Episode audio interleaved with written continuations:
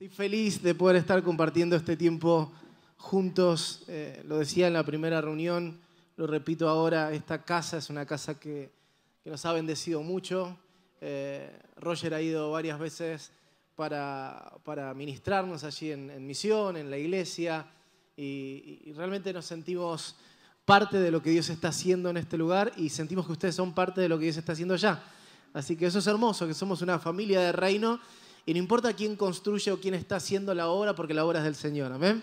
Eh, y es hermoso poder saber que lo que Dios está haciendo en este lugar y lo que Dios está haciendo en Argentina forma parte de un mismo plan y que todos nosotros estamos invitados a colaborar en ese plan. Un poco de eso hablamos esta mañana, ¿no? compartiendo un poquito de, este sueño de Dios, eh, de este diseño perfecto de Dios que es la iglesia y que Él prometió perfeccionarla hasta el día del fin. La palabra de Dios dice que antes de que venga el día grande y temible del Señor va a haber una iglesia pura, santa y sin mancha. Que en medio de las dinámicas que estamos viviendo, el trigo que es la iglesia va a crecer y se va a purificar en medio de la cizaña que también va a crecer y va a querer eh, vencer a través de un sistema de oscuridad. Pero en medio de la noche más oscura va a resplandecer la luz de Cristo a través tuyo, a través mío, a través de la iglesia de Jesucristo. ¿Cuántos dicen amén? ¿Eh? Y somos parte de eso, de un diseño extraordinario, de una historia de Dios. De, eso es extraordinario. O sea, no tendríamos por qué ser parte. Eh, vos y yo nos equivocamos mucho, ¿sí o no? ¿Cuántos han pecado alguna vez acá? El que no levanta la mano lo echamos por mentiroso, ¿no? Pero todos nos hemos equivocado, hemos disfrutado, gustado de la gracia, de la misericordia de Dios. Pero en medio de todo eso y de su perdón y de su bondad, él decide hacerte parte y hacerme parte de la edificación de un reino inconmovible aquí en la tierra. Por eso a través de Jesús podemos vivir ese reino en nosotros. Por eso a través de su gracia y de su favor y de su poder podemos vivir ese reino entre nosotros aquí en este lugar con milagros, prodigios, dones espirituales. Pero tenemos una esperanza superadora puesta por delante. Porque mi esperanza no es solamente vivir un día lindo, mi esperanza me conmueve, es superadora, y es que un día ese reino y ese rey van a venir con toda la tierra.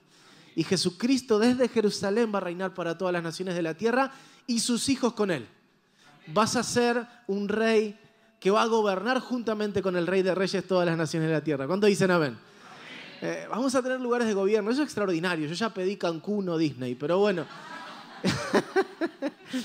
no, sé si eso se podrá, por las dudas lo pedí, viste, uno pide cosas, ¿no? Pero, pero, pero vamos a tener roles eh, reales en la eternidad, en el milenio, cuando el Padre venga a la tierra finalmente. Bueno, en fin, es una historia extraordinaria y, y la Biblia cuenta esa historia, ¿no? Son 66 libros poderosos que nos enseñan cómo vivir para poder alcanzar esas promesas que están presentadas para nosotros. Y, si querés después podés escuchar el mensaje de la mañana donde podía introducir un poquito eh, acerca de tres áreas que Dios está perfeccionando en la iglesia. Habíamos hablado de que Jesús está en medio de la iglesia con el propósito de perfeccionarla en intimidad, perfeccionarla en comunidad y en gran comisión. Después está el mensaje grabado para que lo puedas escuchar. Pero hoy quiero, eh, en, esta reunión, quiero que vayamos a de alguna manera, tratar de traducir cómo nosotros individualmente y corporativamente debemos vivir, de qué manera debemos vivir para traducir este mensaje y para poder llevar este Evangelio del Reino hasta lo último de la tierra. Amén. Malaquías 4, eh, versículo 6, o, todo Malaquías 4 es tremendo, habla de aquel día. ¿no? Dice, he aquí viene el día, así conmigo viene el día. Fuerte, decirlo, viene el día. Te voy a hacer hablar un montón, así que viene el día, ¿no? Viene el día. Por delante, hacia, hacia adelante está un día, un día que todos anhelamos. Es el día donde, escucha, ¿cuántos eh, les gustaría que no haya maldad? ¿Cuántos les gustaría? Bueno, ese día no va a haber maldad. ¿Cuántos les gustaría que no haya tristeza? Levante la mano. Bueno, ese día no va a haber tristeza. ¿Cuántos les gustaría que no haya hinchas de la U? Levante la mano. No, mentira. Levantaron la mano, qué feo eso, ¿no? A la mañana hice el chiste con Colo Colo, ahora con la U, está bien, como para, para hacerlo eh, democrático, ¿no? Pero viene ese día donde todo va a ser perfecto, donde no va a haber maldad, donde no va a haber tristeza, donde no va a haber dolor, donde según la palabra de Dios, y yo lo creo, nos vamos a reencontrar con seres queridos. ¿Te imaginas ese día? Viéndolo a Jesús, viendo toda esa realidad nueva, viendo que valió la pena pagar el precio toda tu vida, morir a sueños personales, abrazar los sueños de Dios, pasar procesos, desiertos. Ah, ¿cuántos hemos pasado desiertos? Pero valieron la pena. Ese día vas a decir, hey, fue todo económico comparado con la promesa que está por delante mío, con la gloria que se me está revelando. Yo vivo por ese día. Pero vivir por ese día no es vivir ajeno a la realidad de hoy. Vivir por ese día es transformarme en alguien que porta un reino que un día va a invadir toda la tierra, pero que mientras tanto tiene que vivir a su imagen y a su semejanza, preparando camino para el regreso de Cristo, pero también preparando el camino para el pueblo, predicando el Evangelio en tiempo y fuera de tiempo. Amén. Entonces, mirando hacia adelante, aquí viene el día grande y temible, pero también recordando, dice Malaquías, la ley de Moisés. Acuérdense de la ley que le di a mi siervo Moisés. ¿Qué quiere decir esto? Mirando hacia adelante, pero viviendo según mis parámetros de justicia. Recordando constantemente que yo los llamé a ser un pueblo separado, un pueblo santo, un pueblo adquirido por mí. A vivir según mis parámetros de justicia, amando a los que los aborrecen, poniendo la otra mejilla cuando ya te lastimaron la primera y aunque parezca incoherente a veces, viviendo un estilo de vida en contracultura a la cultura que se está levantando en el sistema de este mundo. Parece difícil, ¿sí o no? Ahora, vamos a hacer un ejercicio. Si alguien te pega una mejilla, ¿qué tenés que hacer? ¿Es fácil eso? Te pegan una mejilla y puede salir algo malo de adentro, ¿no? Hiciste así, porque no entiendo qué quiere decir eso. Gloria a Dios debe ser, ¿no? Ok. Pero vale la pena. De hecho, el, plan de Dios es, es, tan claro y extraordinario. Me encanta, eh, ahí solo lo menciono, ¿no? Pero Génesis 3.15 es uno de mis, versículos favoritos, aunque suene raro. Eh, es, es el protoevangelio. Expresa de alguna manera, como en una frase, la profundidad del mensaje de Dios. Se los leo rápidamente. Génesis 3.15 dice, pondré enemistad entre tú y la mujer y entre tu simiente y la de ella. Su simiente te aplastará la cabeza, pero tú le morderás el talón. Y vos decís, ¿cómo puede ser ese tu mensaje, tu versículo favorito? Déjame explicarte. Es raro, vos decís, es raro, no es que te llena de gozo y alegría, pero, pero déjame explicarte. Adán y Eva acaban de pecar. Todos sabemos eso, ¿no? En realidad peca Eva y lo arrastra Adán, pobrecito, hacia el pecado. Siempre le hago ese chiste a mi esposa y no se ríe. eso es por el bullying que me hiciste al principio, ¿viste? Pero Adán y Eva comen del fruto que no debían comer. ¿Y qué es lo que sucede? Dios empieza a tener una conversación. Dice, mira, tremendo, han comido del fruto, yo los amo. Estoy parafraseando, ¿no? Después léelo ahí en Génesis 3. Dice, pero necesitamos sacarlos, expulsarlos de Edén. No vaya a ser cosa que ahora que dejaron que la maldad entre en su corazón, todavía vayan y tomen del árbol de la vida y vivan para siempre. Pero el problema de Dios no es que el hombre viva para siempre, porque fue creado para eso. Quiero decirte algo, vas a vivir para siempre. Está buenísimo, con un cuerpo glorificado. Aleluya, ¿no? Yo le digo, Señor, me llega a tocar un cuerpo gordo, glorificado, guatón, se dice acá, glorificado, y ahí me voy a enojar, ¿no? Cuerpo glorificado y tonificado sería excelente, ¿no? Pero digo, vamos a vivir para siempre y eso es extraordinario. Eso es fantástico. Ahora, el problema de Dios no era con que el hombre viva para siempre. El problema de Dios era que amaba tanto al hombre que no podía permitir que el hombre viviera para siempre en una condición de pecado. Entonces necesita expulsar al hombre de Edén para que no coma del árbol de la vida y elaborar un plan redentor para que el hombre pueda limpiar sus pecados y que Él pueda vencer el pecado y la maldad para que en un día, aquel día, el hombre pueda en un estado sin pecado, con un cuerpo glorificado, vivir para siempre y reinar juntamente con Él. ¡Wow! Eso es extraordinario, ¿sí o no? Habla del amor de Dios, de la paternidad. Entonces, Dios agarra a Adán y a Eva y le dice a Eva, mira, quiero decirte algo, te equivocaste, pecaste. Vas a tener una consecuencia, pero yo no terminé con vos. Yo necesito sacarte de Edén, pero voy a poner en vos una simiente. Y esa simiente se va a llamar Jesucristo. Voy a poner en vos una simiente y a través de esa simiente voy a restaurar nuestra relación para que podamos vivir juntos para siempre. Yo me voy a hacer cargo del error que cometiste elaborando un plan redentivo, elaborando un plan transformador, elaborando un plan que va a hacer que el cielo pueda reinar sobre toda la tierra. Amén. Por eso es uno de mis mensajes favoritos. Porque desde Génesis 3.15 sabemos que aunque el, enemigo, Satanás, pueda haberle mordido el talón a Jesucristo en aquel día, en la cruz del Calvario, viene el día y viene muy pronto donde Jesús va a terminar de aplastar su cabeza.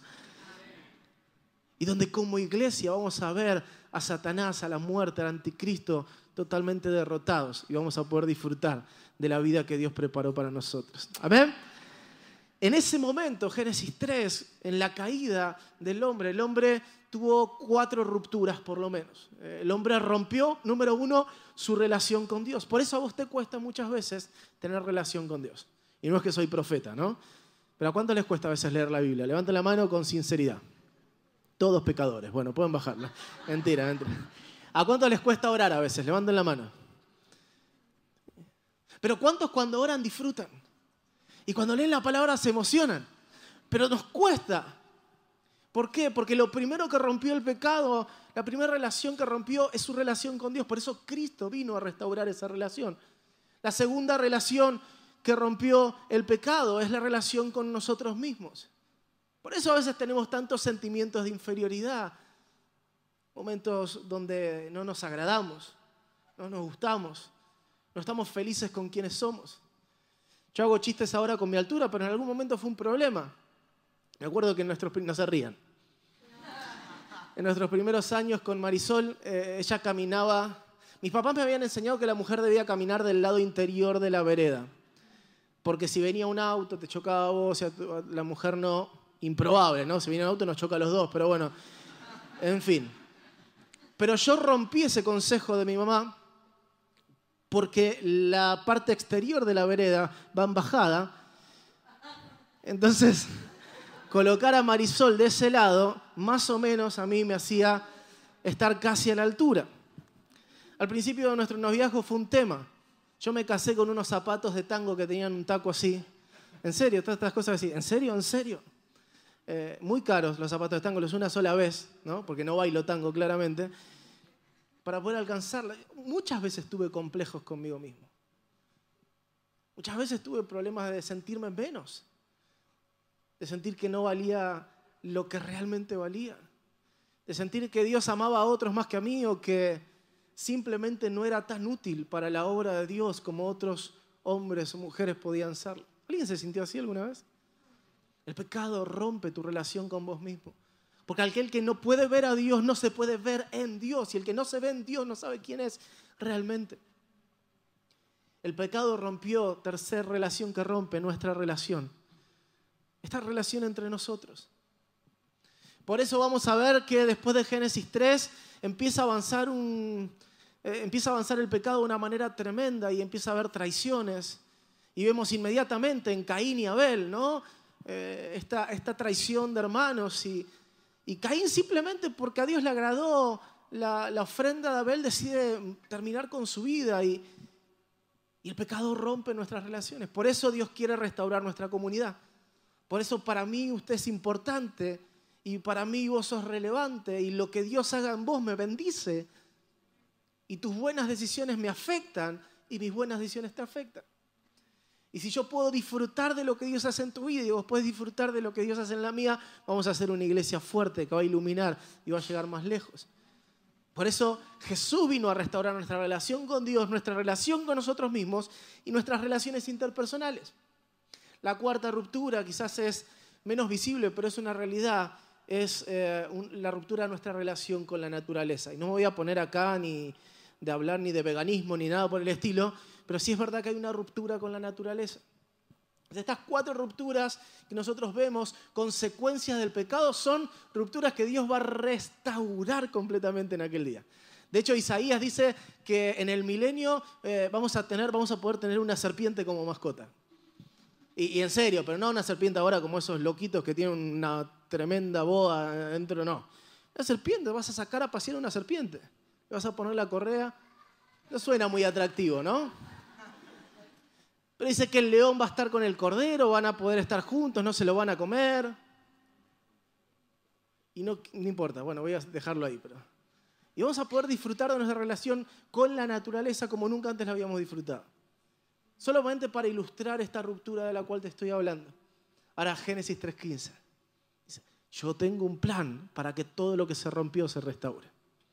Ahora, mientras tanto, mientras tanto, yo quiero preparar un camino, como dice Malaquías, a través de una generación que va a ser conforme a, las características del profeta Elías. Yo quiero preparar un camino con vidas que viven este mensaje que yo te estoy hablando. Con vidas que viven mostrando lo que sucede cuando una relación con Dios es restaurada, cuando una relación con uno mismo y con mi prójimo es restaurada. Yo quiero manifestar la pureza del reino celestial a través de vidas que son imperfectas, pero que están llenas de la perfección del Espíritu Santo.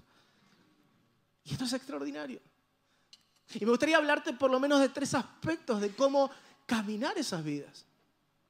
A veces pedimos, ¿no? Las tres, los tres pasos mágicos para el liderazgo o tres formas de agradar a Dios. Eh, no hay tres o cuatro o diez formas, pero elegí tres simplemente eh, como si fueran un orden de prioridades para que podamos meditar, reflexionar en cuánto estamos siendo consecuentes a ese regalo que tenemos de poder ser representantes del reino de Dios. Hablábamos a la mañana de la iglesia de Antioquía, Hechos capítulo 13, la iglesia donde se llamó a los cristianos cristianos por primera vez. Y no porque había un título en la pared de la iglesia diciendo iglesia cristiana, sino porque la gente vivía una cultura diferente. Y cuando los miraban decían, no, no, estos no son como nosotros. Esta gente es como ese nazareno que murió en esa cruz en Jerusalén. Son pequeños cristos están locos como ese profeta loco que murió.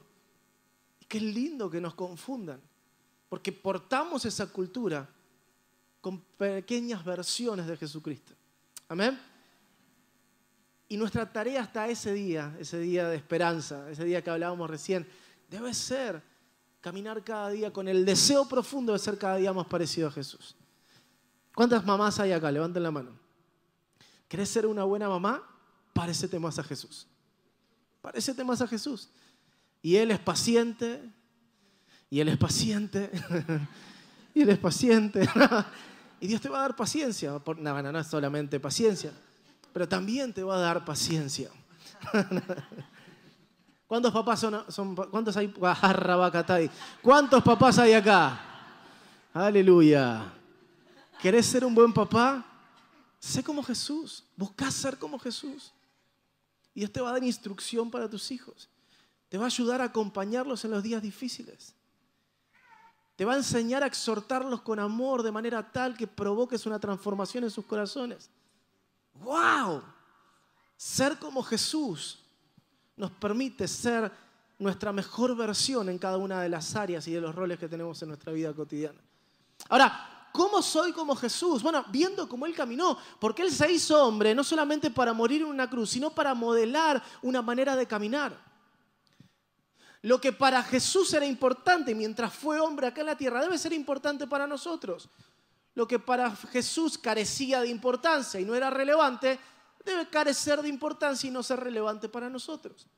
Por ejemplo, estamos en una sociedad donde, por ejemplo, estamos en este, sobre todo adolescentes. ¿Cuántos adolescentes jóvenes hay acá? Levanten la mano. Un montón. Y algunos que tienen mucha fe por allá para ser joven, ¿no? Pero, aleluya, ¿no? Pero uno se autopercibe joven, está perfecto. No me voy a meter en ese. Eh, yo soy pastor de adolescentes en la iglesia y, digo que soy adolescente. A veces tengo 37 años, ya estoy complicado. Pero pero estamos en una etapa donde todo se mide, por ejemplo, por seguidores, por influencia. Y tenés en Instagram, ¿y cuántos seguidores tenés? ¿Cuántos likes te dieron? Y para mucha gente, díganme si no es así, para mucha gente es importante saber cuánta gente te sigue.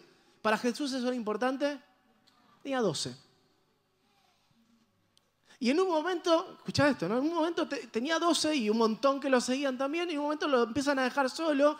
Y Jesús, bien, en paz, se da vuelta y mira a los 12 que están ahí y dice, miren, si ustedes quieren irse, vayan.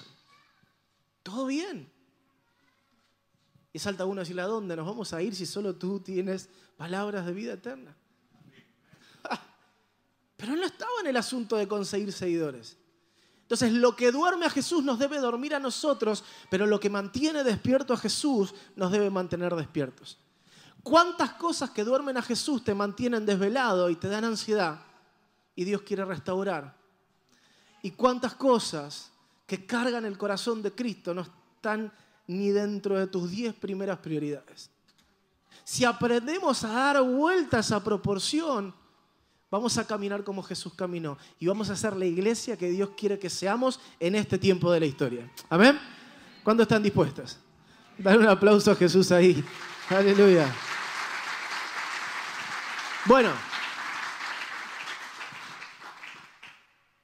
quiero hablarte de tres aspectos y, como digo, son esenciales, son de nuestro interior, pero son herramientas espirituales. Y la primera es algo que pasó recién acá en un momento de adoración hermoso, y es la gratitud. Una persona que refleja a Cristo es una persona agradecida. ¿Por qué? Porque Cristo vivió una vida de gratitud. Porque Cristo vivió una vida de gratitud. Jesús modeló ese camino. Él no hacía nada si no era a través de este principio. Al partir del pan, él daba gracias. Al multiplicarlo, Él daba gracias. Antes de resucitar a Lázaro, Él daba gracias. Al ver cómo el mensaje era revelado a los que son como niños, Él daba gracias. Todos los pasos de Jesús estaban marcados por la gratitud. Nada tenía que ver con Él, todo tenía que ver con el Padre. Y Dios está levantando una iglesia que entiende esta realidad. Nada tiene que ver conmigo. Si hoy, por casualidad, vos te llevas algo de este mensaje, yo le doy gracias a Dios porque Él es el que está haciendo la obra en tu vida. No tiene que ver conmigo, no tiene que ver con vos. Somos instrumentos en las manos de Dios. Dios nos ama profundamente, ojo, Dios nos ama profundamente. Pero si podemos vivir en ese estado de gratitud, de reconocer de que nada merecemos, pero Él todo nos lo da, entonces vamos a vivir un estado de pobreza de espíritu conveniente para poder heredar el reino de los cielos. Aleluya. Gracias, hermano. Me está llevando adelante el mensaje. Después quiero saludarlo. Me encanta esto. Nuestra actitud nos acerca a Dios y a las personas. Claro, no hay nada más difícil o fome, como dicen ustedes, que tratar de relacionarte con alguien que no es agradecido. Te acercas así, ¿cómo estás? Sí, ¿qué querés con este, este gobierno? No sé nada del gobierno de Chile, no, me estoy metiendo en eso, perdón, voy a, voy a cambiar de, ejemplo. ¿Y qué querés? Mirá, te diga, la verdad, viste lo que la vida, dura, viste. Yo decís, oh, qué fome hablar, qué lata hablar con esta gente. Yo decís, pero ¿no hay nada bueno que pase en tu vida? Sí, bueno, pero viste cómo... Y al otro día, ¿cómo estás ahí, acá, luchado? la vida es hermosa. ¿Qué va a ser hermosa la vida? Es horrible. Pero vivir agradecidos nos permite relacionarnos con la gente. Oh, qué alegría poder llegar y hablar con alguien. ¿Cómo estás? Bien, bien, bien. Mira, con procesos. Pero Dios es bueno. Eh, viviendo algún que otro desierto, pero Dios es fiel. Esperando ver a Dios en medio de ese desierto.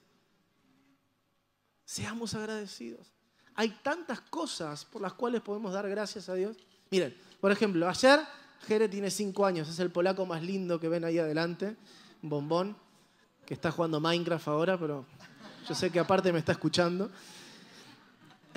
Jere ayer aprendió a meter la cabeza abajo del agua, en la pileta, en la piscina. Por primera vez. A la mañana nos levantamos, le enseñé, tenés que hacer... Y estuvo todo el día, todo el día metido en la pileta. Llama a la mamá, así le muestro. Llama a la Emma, que es su hermana, así le muestro. Mirá, papá, lo hago sin taparme la nariz enloquecido todo el día, feliz. Yo le doy gracias a Dios porque pude vivir ese momento con Él. Porque el día de mañana voy a decir, ¿sabes quién le enseñó a Jere a meter la casa bajo el agua? ¿Eh? No fue la madre.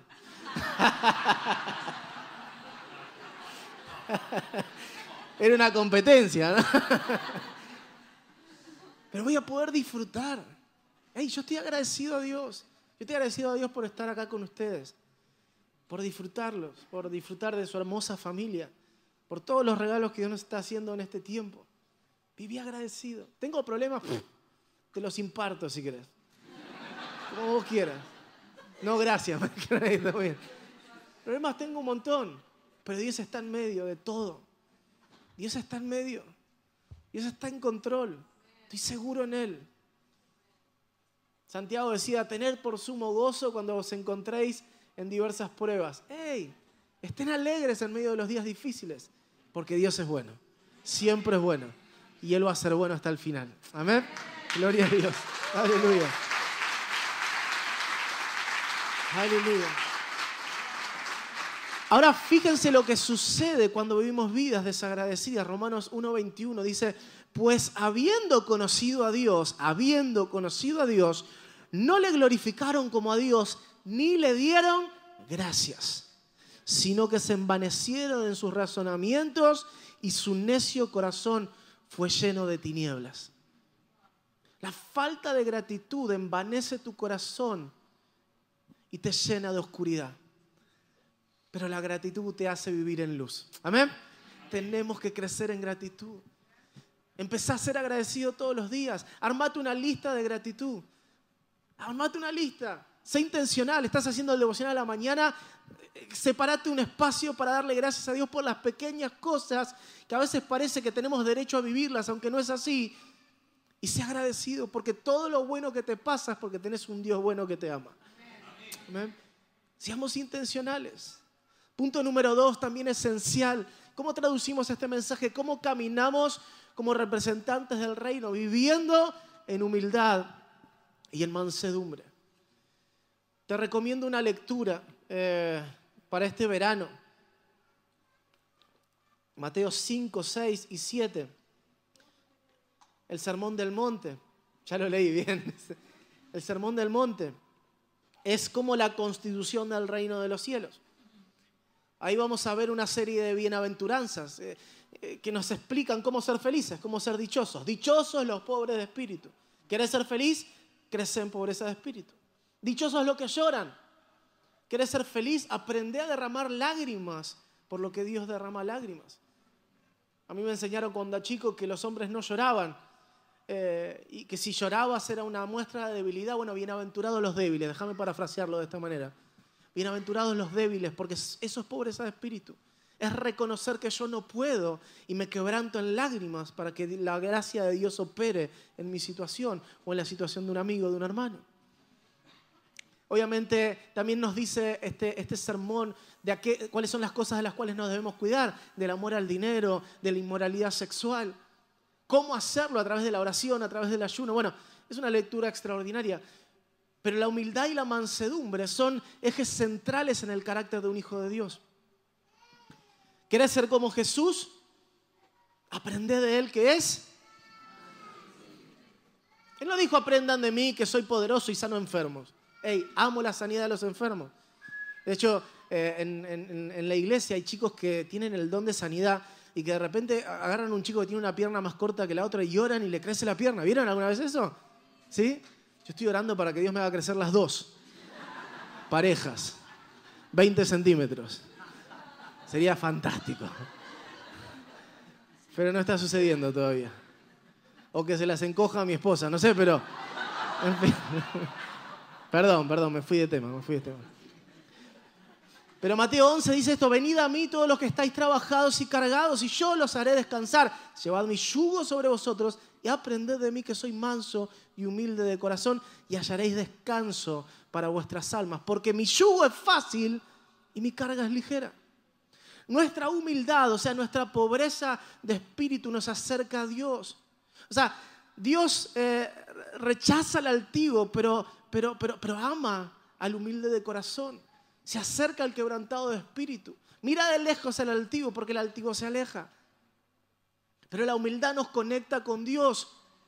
Cuando yo reconozco que no puedo nada por mí mismo y que todo lo puedo a través de la obra y del favor de Dios, a través del Espíritu Santo en mí, entonces esa humildad me conecta con Dios. Cuando yo creo que soy algo que no soy, cuando yo empiezo a pensar de que, bueno, mira, soy un pastor, de repente esa falta de humildad me desconecta de Dios. Para este sistema, la madurez es un sinónimo de la independencia. Claro, uno cuando se vuelve maduro, cuando se independiza de sus padres, cuando se independiza económicamente. Entonces, la madurez es un sinónimo de independencia. Para el reino de los cielos es totalmente opuesto. Los maduros son los que no pueden hacer nada sin preguntarle a papá. Los maduros son los dependientes, son los pobres de espíritu, son los que dicen, no sé si tomar esto, papá, ¿qué es lo que vos querés hacer? Señor, decime qué, qué camino debo tomar. Vivamos una vida de extrema dependencia con el Espíritu Santo. Estemos a disposición de Él continuamente y a través de esa humildad vamos a estar conectados con Dios. Y ahora la mansedumbre, que mansedumbre quiere decir docilidad de carácter que se manifiesta en el trato, nos conecta con las personas. Por eso Jesús dice, sean mansos para conectarse con la gente y humildes para estar conectados siempre con Dios. La mansedumbre nos hace encontrarnos, ¿sí o no? Esa gente que es mansa, que, que, no, no, tiene complejidades. Eso te conecta con las personas. Eh, yo te amo y no necesito eh, explicar demasiado por qué te amo. Decís, no me amas porque no me conoces. ¿Desde cuándo hay que conocer para amar? Si yo tengo a Cristo en mi corazón, si yo realmente vivo la vida de Cristo, vivo amando lo que Dios ama y Dios te ama. ¿Cuál es tu nombre? Sí, el que tiene la barba más extraordinaria de la iglesia. Joaquín, Joaquín, yo te amo, Joaquín. Y amo todo lo que Dios tiene para vos. Y, creo que este año va a ser clave para que se destrabe muchas cosas que Él soñó sobre tu vida y sobre tu familia. Siento muy... Pero vas a tener que tomar decisiones. Y van a tener que ser decisiones alineadas al Espíritu Santo. Dios te va a revelar, mira, siento esta palabra sobre vos, te enseñaré el camino. Dice, sobre ti fijaré mis ojos, pero yo voy a enseñarte el camino. Vas a escuchar mi voz detrás diciéndote si es a la derecha o a la izquierda. Yo quiero profetizar eso sobre tu vida. Pero este año va a ser un año bisagra sobre tu vida y sobre tu familia. En el nombre de Jesús. En el nombre de Jesús. Aleluya.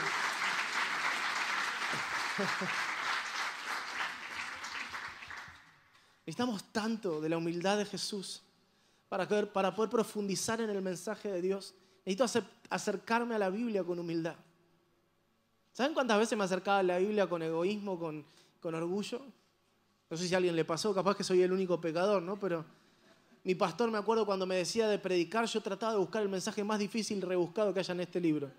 Entonces iba a Joconías, Osoías, no existen esos, pero trataba de buscar un libro difícil que nadie haya predicado. O me iba a, a todo, ¿viste? Judith, ¿viste? No está en nuestras Biblias, pero lo buscaba igual. ¿no? ¿Para qué iba a la Biblia? Señor, revelame algo difícil para que la gente vea que soy un genio. Aleluya. ¿Y Dios qué hacía? Dios me cegaba. Y no me daba nada. O necesitamos tanto de la humildad para acercarnos a Dios y profundizar en este mensaje como de la mansedumbre de Jesús para poder conectarnos con otros. Para que este mensaje no nos envanezca, no nos encierre en cuatro paredes, sino que nos impulse, nos envíe a predicar de las buenas nuevas de Jesús hasta lo último de la tierra. Amén. Humildad y mansedumbre. Vertical y horizontal. Amén. La falta de humildad obviamente te vuelve soberbio, autosuficiente, como hablábamos recién, y sobre todo un buscador de excusas que intenta evadir sus procesos. ¿Cuántas veces ante una situación buscaste excusas? Alguien te exhortaba y dice, bueno, pero ¿qué querés? Sí. Bueno, pero ¿y el otro? Pero él se portó peor, ¿viste? Parecen, parecemos nenes en el jardín, eh, ¿cómo se dice acá? Jardín de infantes también. Y eso nos impide crecer. Hacete cargo de tus errores. Hacete cargo de tus procesos. Sé responsable espiritualmente y te vas a transformar en alguien humilde y manso que va a decodificar los misterios de Dios y los va a conectar con las personas. Me encanta la vida del apóstol Pablo. El apóstol Pablo no era un buscador de excusas. El apóstol Pablo decía, mira, yo tengo un aguijón, yo tengo un aguijón, yo tengo procesos. Yo los tengo también, ¿no? Y Pablo, si lo tenía Pablo, no lo voy a tener yo. Y Pablo dice, yo tengo un aguijón y tres veces, tres veces le pedí a Dios que me lo quite. Pero no me lo quiso quitar. Y me dijo, que te baste mi gracia. Porque mi poder se perfecciona en tu debilidad. Ahora Pablo asumía su aguijón. Dice, es mi aguijón, está en mi carne, pero es su gracia. Operando en esa debilidad. Hay un aguijón que tenés que vencer. Hacete cargo, es tu aguijón. No es que, ay Dios, mírame. No, es tu aguijón, es tu carne, pero es su gracia. Y su gracia se va a perfeccionar en tu debilidad. Y quizás tengas que atravesar un desierto un poco más largo de lo que esperás, pero vas a ver su gracia operando cada día de tu vida hasta que finalmente lo veas a Él. Amén. Aleluya, dáselo fuerte, dáselo fuerte.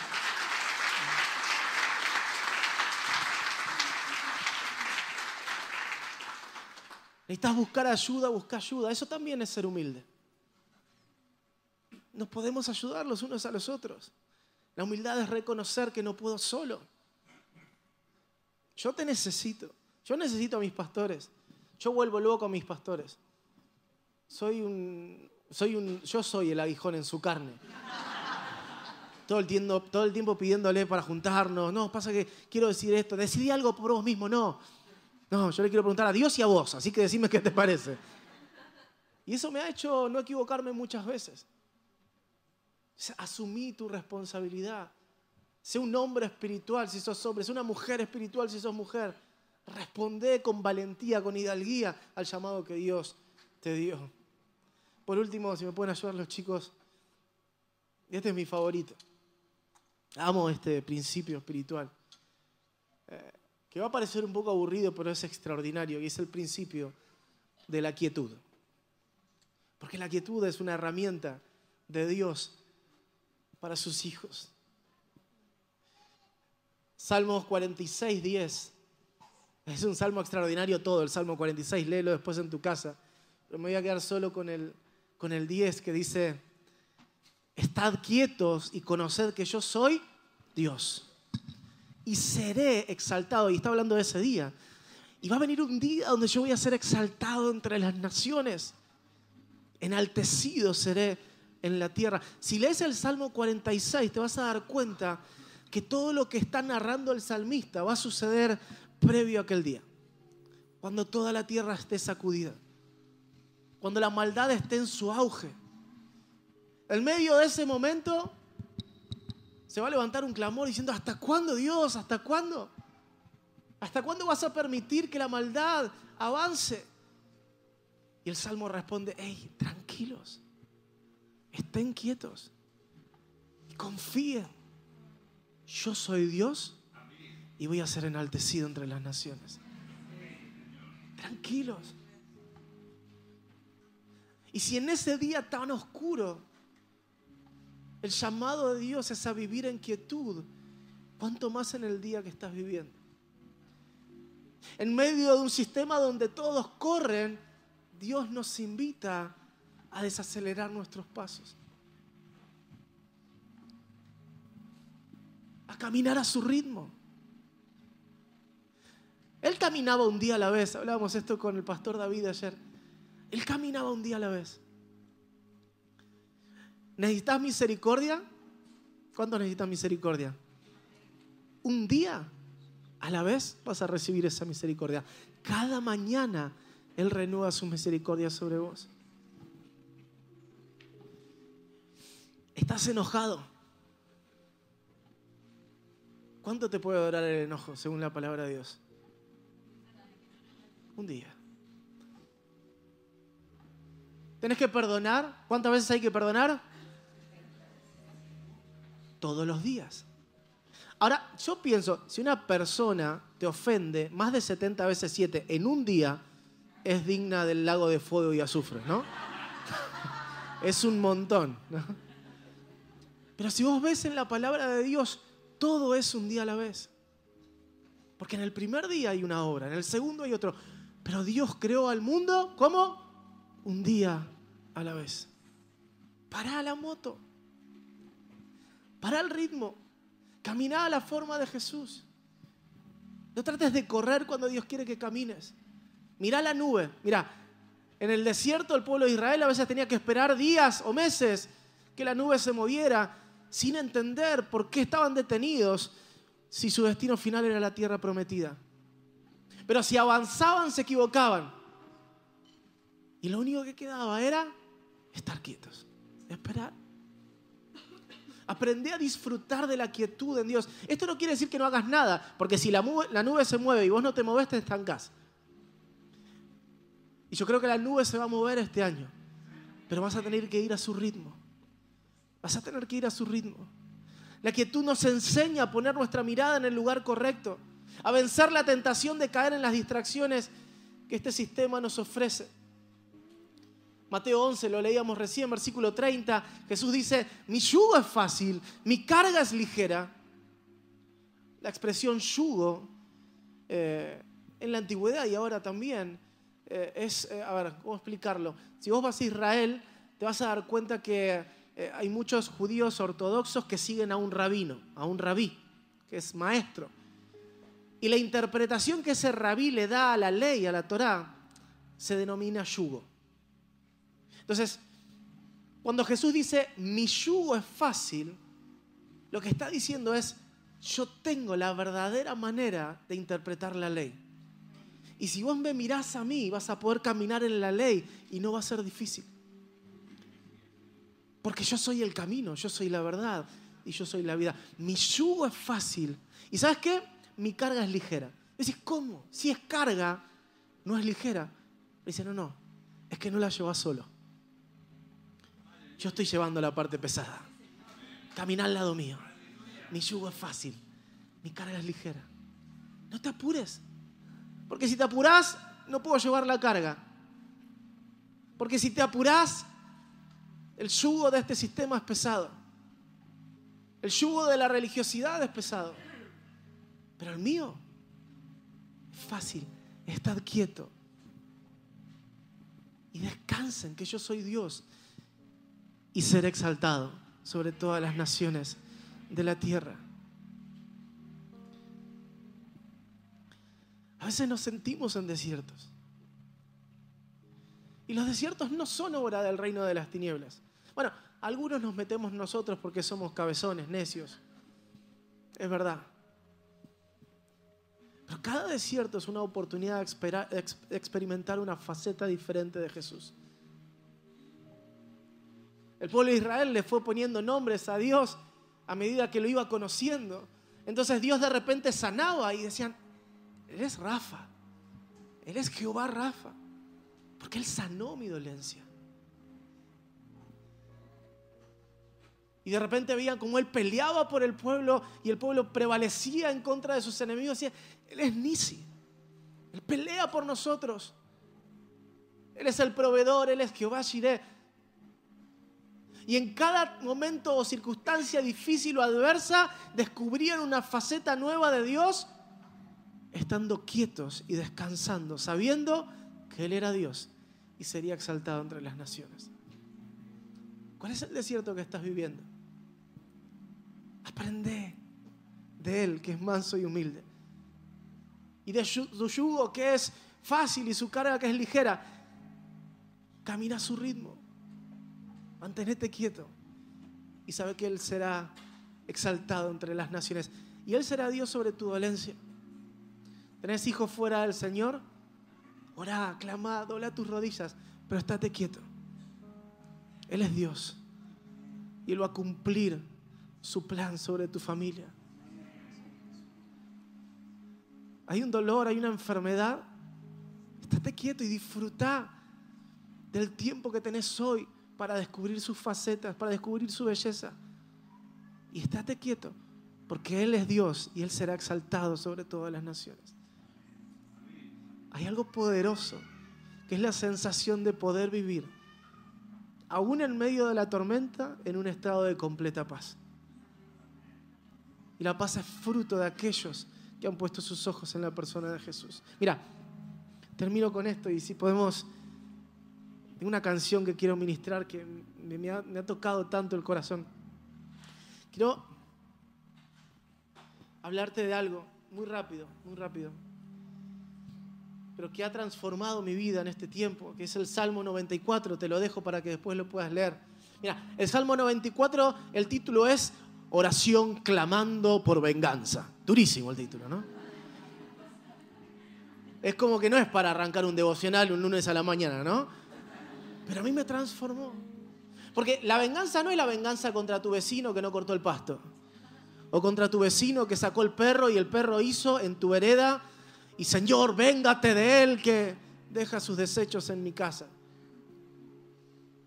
Es una oración de venganza contra la maldad. El salmista dice esto mismo que leíamos recién, ¿no? ¿Hasta cuándo? ¿Hasta cuándo?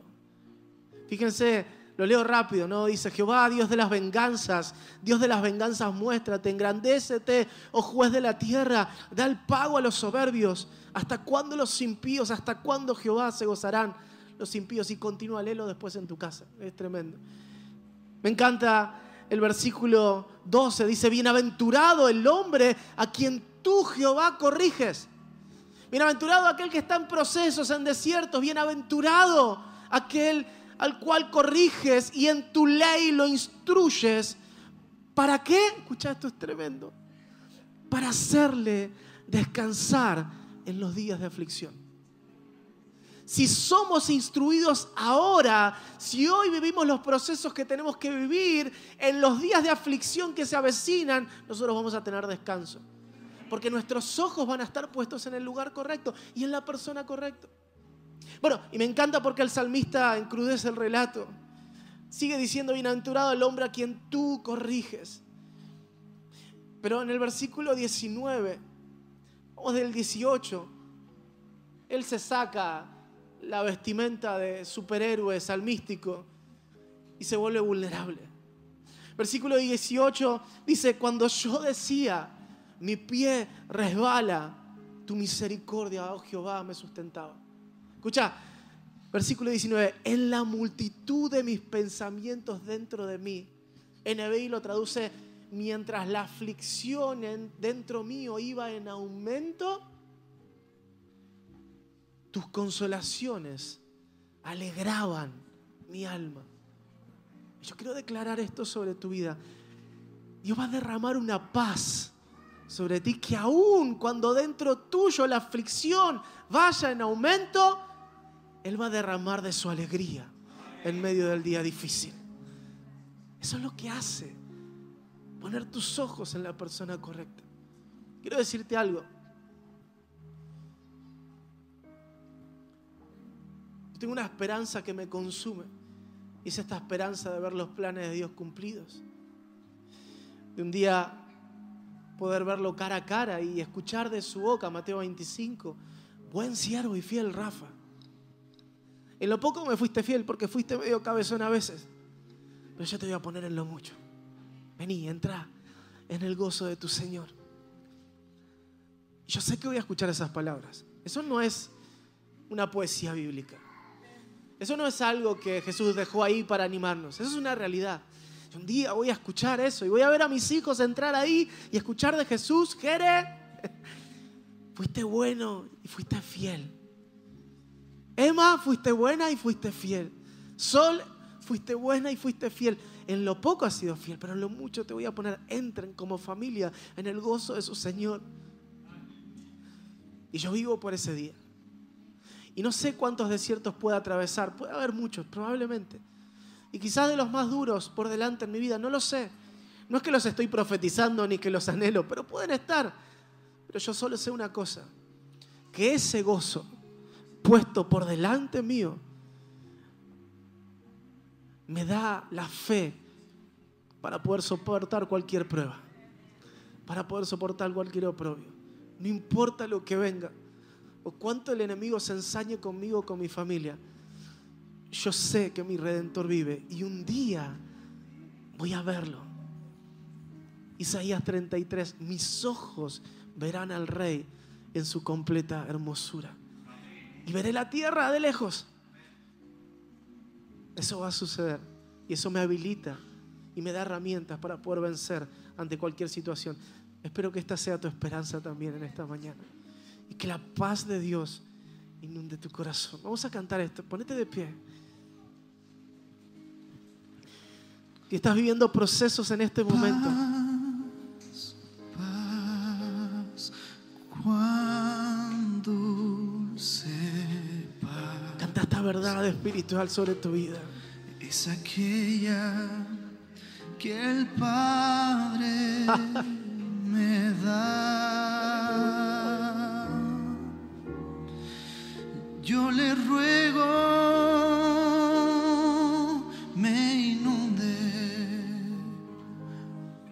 siempre mi ser en sus ondas de amor celestial. Que el Espíritu Santo te ministre a través de esta adoración. Aleluya.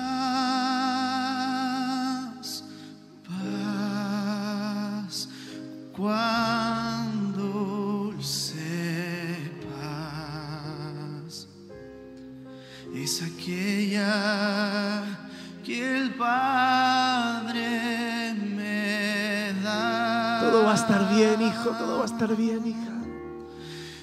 Yo le ruego. Yo te inundo con mi paz. me inunde por siempre mi ser en sus ondas de amor celestial. Una vez más, levanta tus manos y decirle paz.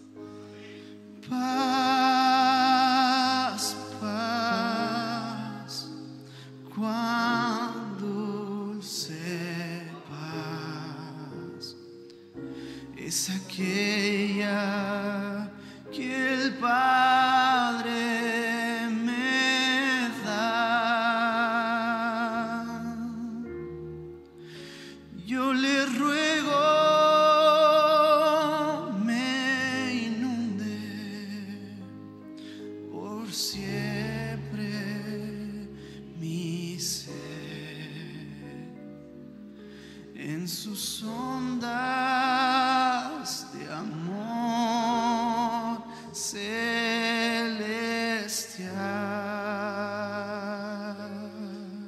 Aleluya. Termina, terminemos este tiempo. Ahí toma la mano del que está al lado tuyo, si se puede.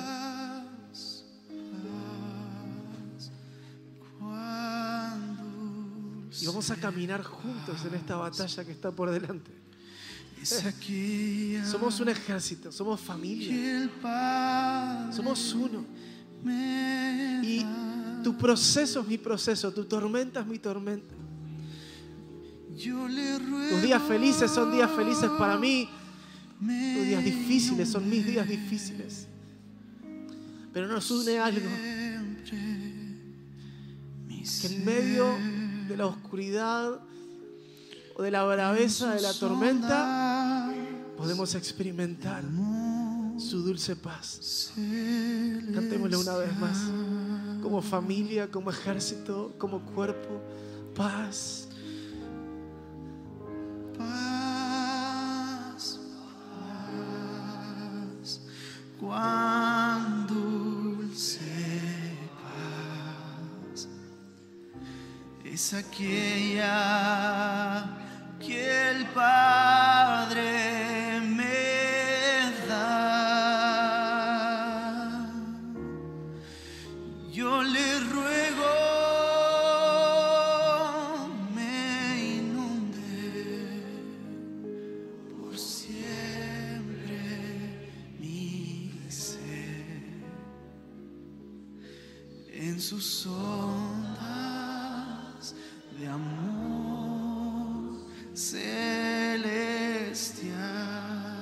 Gracias Espíritu Santo, gracias Espíritu Santo, por enseñarnos a permanecer quietos en los días difíciles, por poner nuestros ojos en la persona correcta, en el lugar correcto, sabiendo que el gozo puesto por delante nuestro como nos enseñó Jesús, nos va a dar la gracia para poder menospreciar el oprobio y abrazar tus planes.